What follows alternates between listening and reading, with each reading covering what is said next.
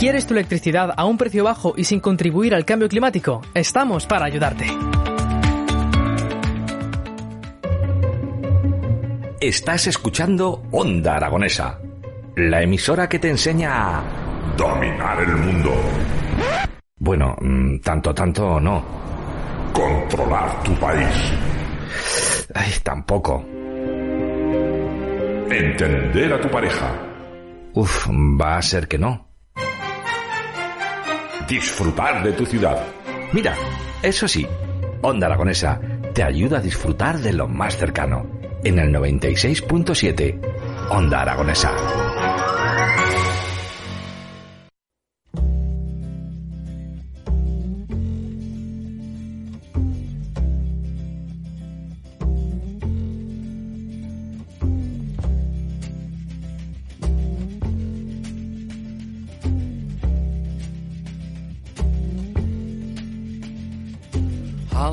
Pues 22 minutos son lo que nos queda de programa para llegar a la recta final de las mañanas de Onda Aragonesa. Mientras tanto, nosotros continuamos con José Antonio Aguilar, que está aquí con nosotros presentes para hablar, como hemos comentado antes en ese tráiler de lo que va a ser la próxima entrevista, a un experto en la J aragonesa y también el distinguido hijo predilecto de la ciudad de Zaragoza. Hoy hablamos con el escritor José Luis Melero, uno de los principales estudiosos de la literatura aragonesa, que nos va a presentar su nuevo libro, Jesús Gracia, Campeón de Campeones, ilustrado por Elena Que se va a presentar el jueves día 1 de diciembre a las 7 de la tarde en el Aula Magna. Así que nosotros damos paso ya directamente a la persona que ya hay que considerarla como máximo divulgador de la cultura aragonesa, José Luis Melero. Muy buenos días, ¿qué tal estás? ¿Qué tal? Buenos días, ¿cómo estáis amigos? Bueno, bienvenido a tu casa y lo sabemos muy bien porque ahí en la ventana indiscreta junto con José Antonio Aguilar pues nos vas ilustrando cada día sobre distintas facetas del cine aragonés. Pero antes vamos a empezar a hablar de tu libro, de tu nuevo libro denominado Jesús Gracia, campeón de campeones. Cuéntanos, ¿qué nos vamos a encontrar si vamos a nuestras librerías más cercanas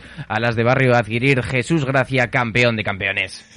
Bueno, pues eh, vais a encontraros la vida de Jesús Gracia, su vida y su obra contada por una niña en primera persona que de Lécera, de su mismo pueblo, que va contando eh, cómo descubre a Jesús Gracia, cómo posteriormente se enamora de él como jotero y como gran cantador de jotas y como al final pues eh, acaba atendiéndolo.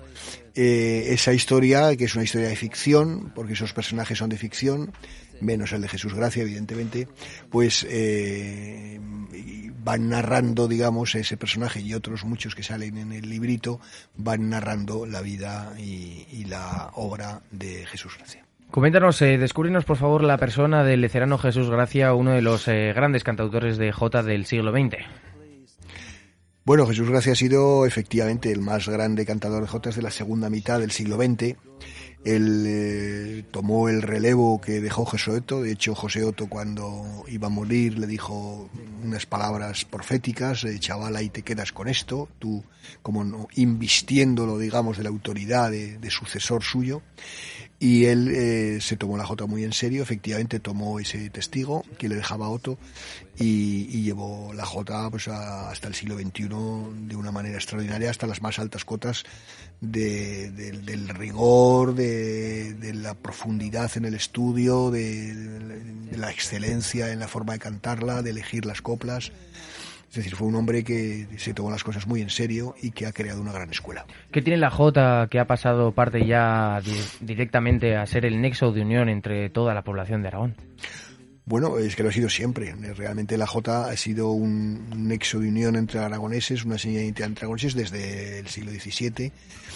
Eh, desde 1600 y pico que ya se encuentran jotas documentadas, desde luego en el siglo XVIII, y por supuesto eh, cuando adquiere la mayor pujanza es en el siglo XIX y desde finales del siglo XIX hasta la actualidad. ¿no? Mm. Eh, la jota es un canto mm, popular, es un canto de la gente del pueblo, es un canto de la gente humilde, de la gente sencilla. Es un canto que une a los aragoneses en la que eh, las gentes nacidas en estas tierras han eh, expresado generalmente todas sus vivencias.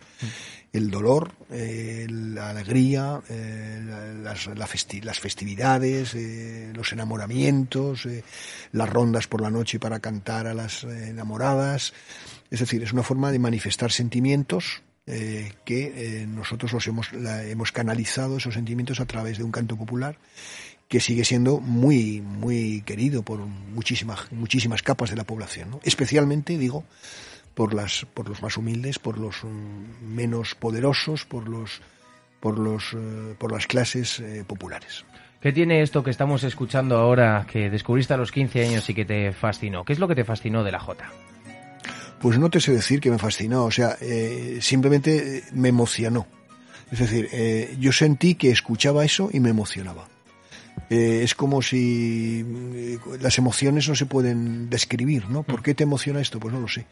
Me emociona, ¿no? Entonces yo descubrí que la J me emocionaba y que la J me llegaba al corazón y que representaba un valor identitario muy importante nuestro y que decidí que, que habría que trabajar para que eso fuera cada vez mejor y estuviera cada día más mm, imbricada en la sociedad aragonesa y en el corazón de todos. Va pasando el tiempo, pasan los eh, siglos y se, yo creo que se han perdido bastantes jotas, ¿no? De las que están, no están todas eh, absolutamente documentadas con el paso del tiempo, porque ¿cómo se conserva una obra eh, artística de tal magnitud a lo largo de los siglos? Bueno, las jotas se inventariaron, digamos, se canonizaron, se hizo un inventario a finales del siglo XIX. Mm. Lo hizo un ilustre vecino de Fuentes de Ebro, Santiago Lapuente, que eh, gran profesor de Jotas, cantador el mismo y gran profesor, y con alumnos importantes y con un gran predicamento y respeto en el mundo de la Jota, las codificó. Es decir, de, todos los estilos que él conocía los pasaron al pentagrama con un músico llamado José María Elvira y, los eh, publicaron y a partir de entonces todos los estilos están ya recogidos. O sea que eh, perderse desde entonces no se ha perdido ninguno. Luego esos estilos que en principio fueron unos pocos, los fueron ampliando a más, eh, porque fueron descubriendo más estilos en otras localidades, en otros pueblos. Eh, Mingote hizo un trabajo extraordinario con el cancionero musical de la provincia de Zaragoza en el, en el en el, a mitad del siglo XX, lo mismo que Arnaudas con el cancionero de Teruel y lo mismo que Moore Bernard con el cancionero de Huesca. Se fueron creando cancioneros, se fueron, no creando, se fueron mm, eh, codificando las las coplas populares, las cantas populares, las, las tonadas populares que existían en Huesca anterior y en Zaragoza, se fueron compilando y ahora las tenemos todas recogidas. O sea que realmente eh, es, es, es, fácil ahora tener acceso a todos los estilos y a todas las tonadas de la Jota. Melero, em, hablando de, pueblos y de, localidades, eh, volviendo a Jesús Gracia, me gustaría que nos contaras cómo, cómo fue aquel chico de Lecera que empezó a cantar jotas en, su pueblo y llegó a ser uno de los más grandes. Cuéntanos un poco cómo fue ese proceso de, de, vivencias y sobre todo de, cómo terminó en siendo pues eso, uno de los más grandes. Bueno, pues él empezó a cantar eh, en su pueblo, eh, empezó a cantar en su pueblo. Decían que el que cantaba bien era un hermano suyo, de verdad. Imaginaros cómo cantaría, pues. Que el que cantaba bien era un hermano suyo, eh, pero él empezó a cantar allí, llegó la guerra civil, siguió cantando por, por, por la zona republicana, puesto que él era cayó en zona republicana. Él estuvo cantando con el padre de Alfonso Zapater Gil, el periodista de Heraldo de Aragón, famosísimo y y padre a su vez de Pedro Zapater, que también es periodista de Heraldo Aragón, gran amigo nuestro y gran persona, pues con el abuelo de Pedro y el padre de Alfonso, este también se llamaba Alfonso, que era un gran bailador, pues eh, tenían un, hacían bolos, digamos, ¿no? Bolos en la guerra por la zona en la que Alfonso y su pareja bailaban y Jesús y algún otro cantador cantaban, ¿no?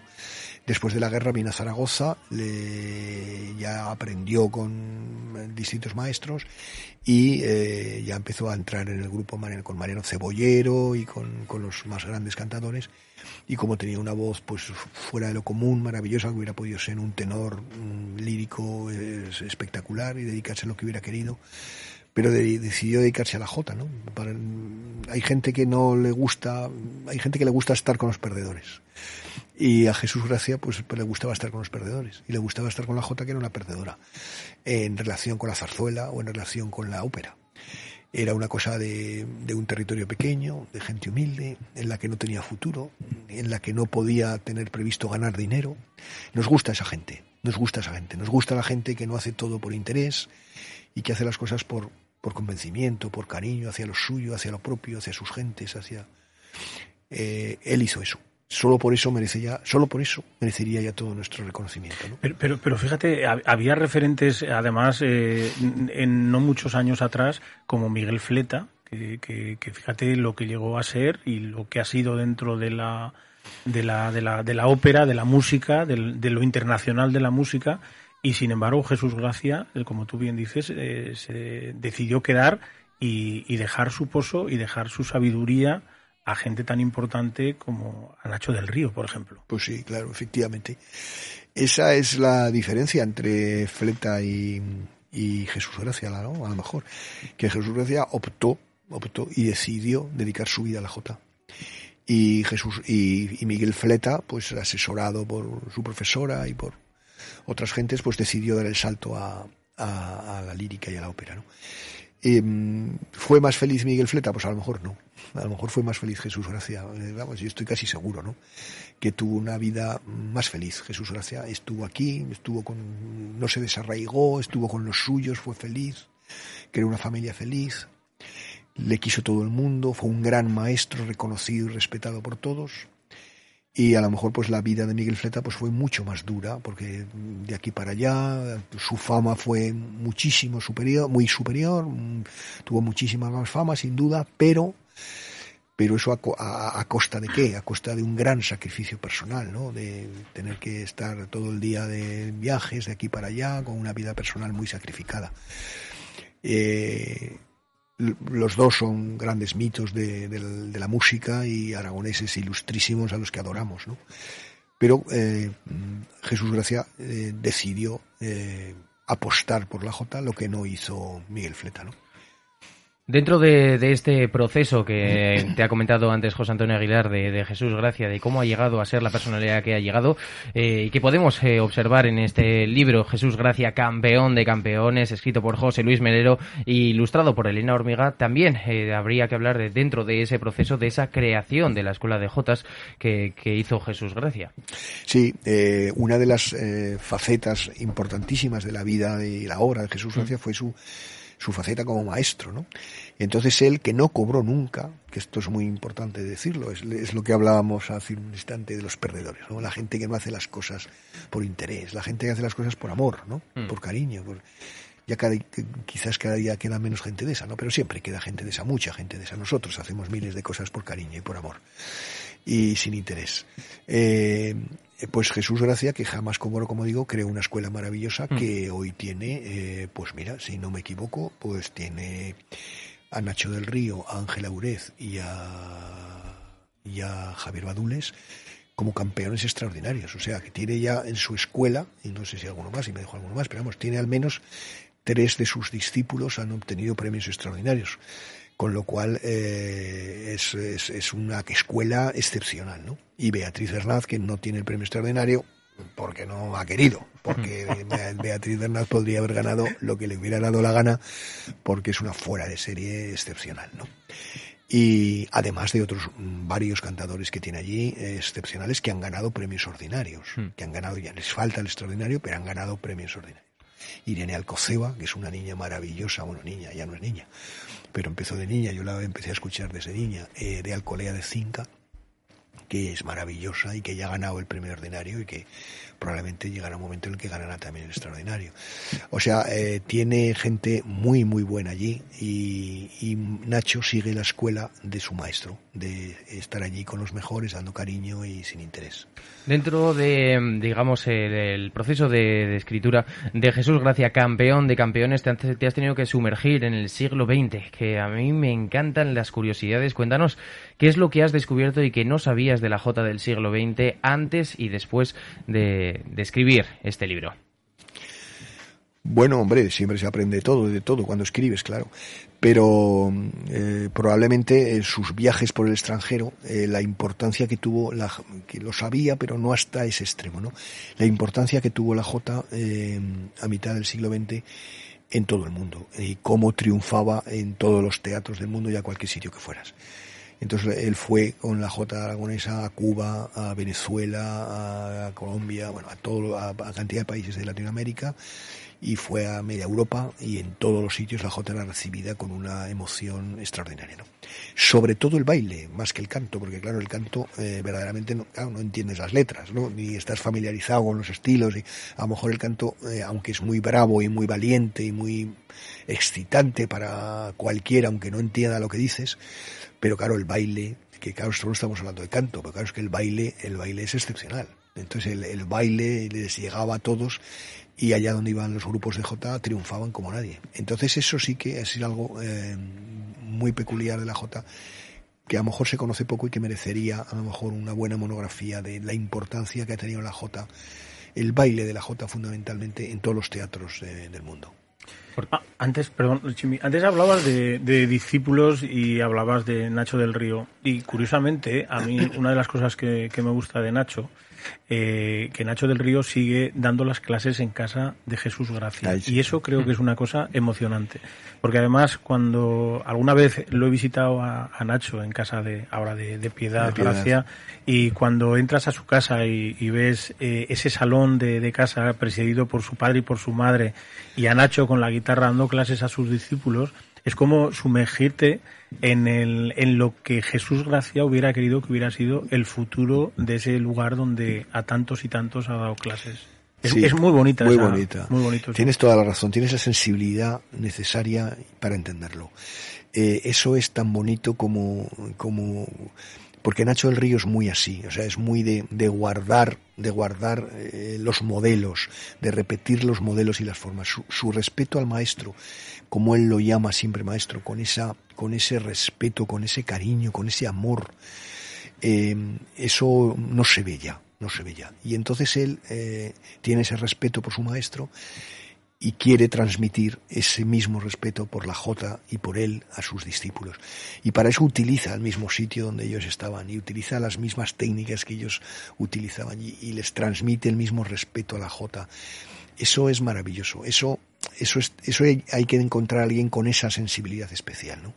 Eso es muy importante porque transmites una tradición cultural. Y, las, y las tradiciones culturales desde mi punto de vista, eh, son muy importantes. No se deben perder nunca, porque ahí están nuestras raíces, está nuestra forma de entender el mundo, está nuestra actitud ante la vida, están muchas cosas que hemos aprendido de nuestros mayores. Entonces Noache lo aprendió de, su mayor, de sus mayores y lo transmite a sus, a sus discípulos. Me parece precioso. Yo leí una vez hace muchos años un artículo de, de un gran eh, arabista que recordaba a su maestro, a Miguel Asini Palacios, zaragozano, y había, eh, era una tercera del ABC, hacía 50 años que había muerto Miguel Asini Palacios, y, este arabista, su discípulo catedrático en Granada, lo recordaba con un amor extraordinario y lo recordaba con una pasión extraordinaria. Y yo cuando leí aquel artículo me emocioné mucho, porque habían pasado 50 años, nada menos, de, de, la, de, la, de, aquello. Y, y, sin embargo, su discípulo decía, todo lo que soy en la vida se lo debo a él. Todo lo que soy en la vida. Porque en saberes tan especiales como estos, como aprender árabe, como la lengua árabe, la cultura árabe en España, ser arabista, o la, o la cultura de la Jota, que es una cosa similar en rareza, similar en rareza se transmite gracias a maestros, se transmite gracias a gentes que todo lo que saben te lo enseñan a ti para que tú se lo enseñes a otros. Y por lo tanto, Nacho sabe y reconoce que todo lo que es se lo debe a su maestro. Igual que el arabista decía que todo lo que era, 50 años después, se lo, se lo debía al suyo, a don Miguel Asini Palacios, que fue presidente de la Real Academia Española, por cierto. Entonces, claro, eso es muy emocionante.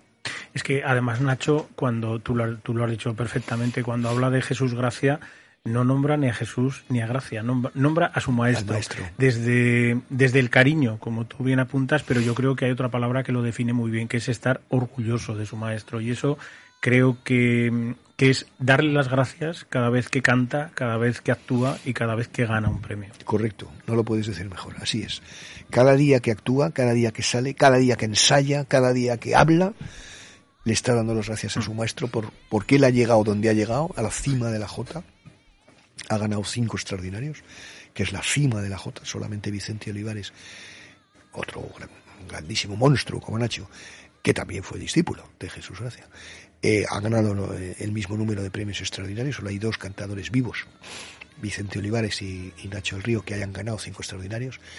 Eh, pues eh, ellos cada momento están recordando a su maestro. Así que es eh, todo lo que son, ese, ese, ese, llegar a lo más alto, se lo deben a la persona que les enseñó todo lo que saben. Así que, claro, ese agradecimiento es, es muy emocionante. Porque hay otros que habrían aprendido igual y no lo reconocerían. Y se olvidarían al día siguiente que estamos todos hartos de conocer a gente de esa que luego dicen bueno, ya no debo nada a nadie o sea, yo todo lo que es, es, por, mí no por ti no o sea tú habrás puesto mucho de tu parte pero alguien te ha enseñado ¿eh? que la ciencia no es infusa. O sea alguien te ha enseñado. Entonces el agradecimiento a tus mayores el agradecimiento a tus maestros es de gente bien nacida y es de gente noble y es de gente buena y eso es lo que, lo que es Nacho y lo que tiene la escuela de, Nacho el Río. El otro día estaban todos los discípulos de, Jesús Gracia, un homenaje que se le hizo en la Fundación Caja Rural de Aragón y en el COSO, en el antiguo casino mercantil, y todos destacaban pues esa, esa pasión que sentían por su maestro y por eh, entre ellos nuestra querida Sara Comín, por ejemplo, ¿no? Yolanda Larpa, que es otra grandísima cantadora, ¿no? Por supuesto Beatriz Bernaz, Fernando de la Natividad, José Luis Jimeno Trigo, Vicente Olivares, Rosana Borao, Teresa Pomar todos esos estaban recordando, estaban recordando a su maestro y, con una emoción extraordinaria.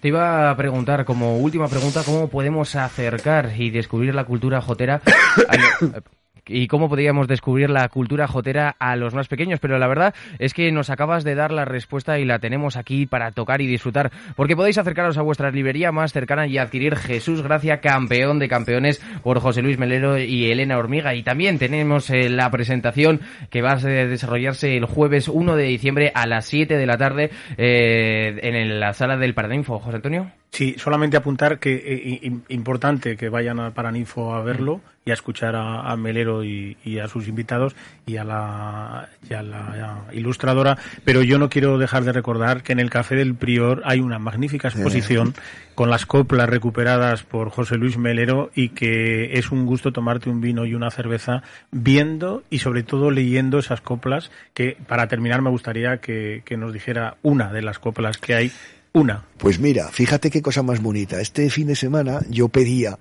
eh, humildemente que los cantadores y cantadoras, bueno, perdonadme la voz que ya veis que estoy muy, muy acatarrado, eh, pedía humildemente que se fijaran en esas coplas y que muchas de ellas las recuperaran para recuperar cantas antiguas. Bueno, pues en esta, este fin de semana he estado en el jurado del premio del Cachirulo, que es el premio más antiguo que hay en Aragón después del certamen. El certamen oficial es del siglo XIX, con el certamen no hay nada que pueda competir porque es lo más, lo más de lo más.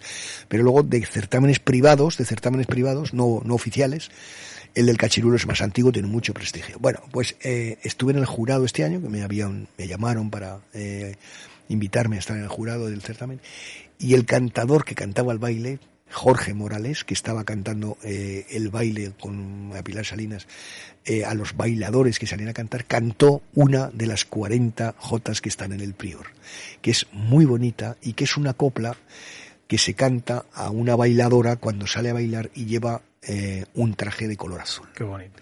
Y entonces la copla es la siguiente. A competir con el cielo vestida de azul saliste, que también hay en la tierra cielo que de azul se viste.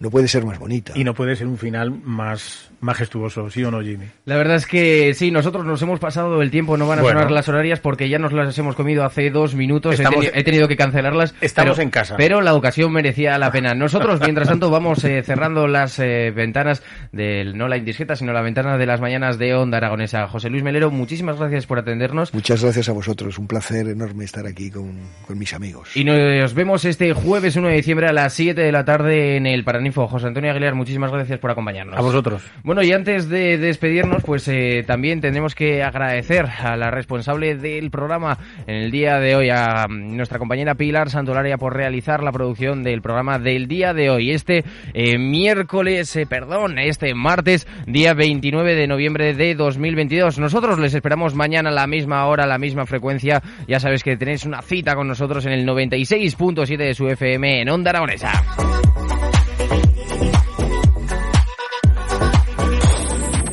Onda Aragonesa 96.7 FM Zaragoza.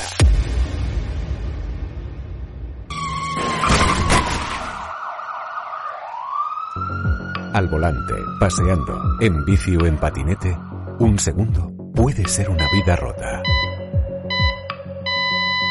Evita las distracciones. Respeta las normas. Muévete seguro. Ayuntamiento de Zaragoza. Sigue todos los partidos del Real Zaragoza en Onda Aragonesa. Análisis, opinión, información y toda la